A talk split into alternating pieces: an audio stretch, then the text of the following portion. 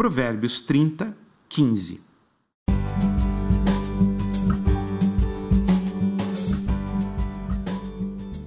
O parasita tem filhas gêmeas chamada Me dá e quero mais. Há coisas que nunca se fartam, nunca dizem chega, e o sábio enumera pelo menos quatro: a sepultura, pois a morte é realidade perene, a mulher estéril, pois nada é suficiente para suprir sua falta de filhos, a terra, que absorve toda a água, e o fogo, que consome tudo que está pela frente. Oscar Wilde, escritor e poeta, disse que existem duas tragédias no mundo. Uma é não conseguir realizar um desejo, a outra é conseguir. O problema não está no objeto do desejo, no êxito ou no fracasso da sua conquista. O problema é o próprio desejo. O filósofo Schopenhauer diz que a vida é um pêndulo que vai da frustração ao tédio.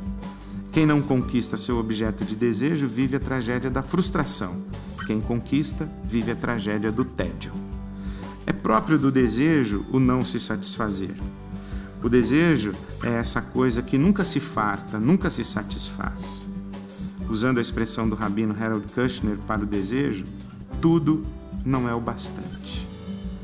O parasita tem duas filhas gêmeas, chamadas Me dá e quero mais.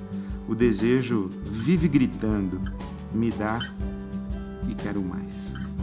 Esse é mais um provérbio sobreviver, porque viver é mais que sobreviver.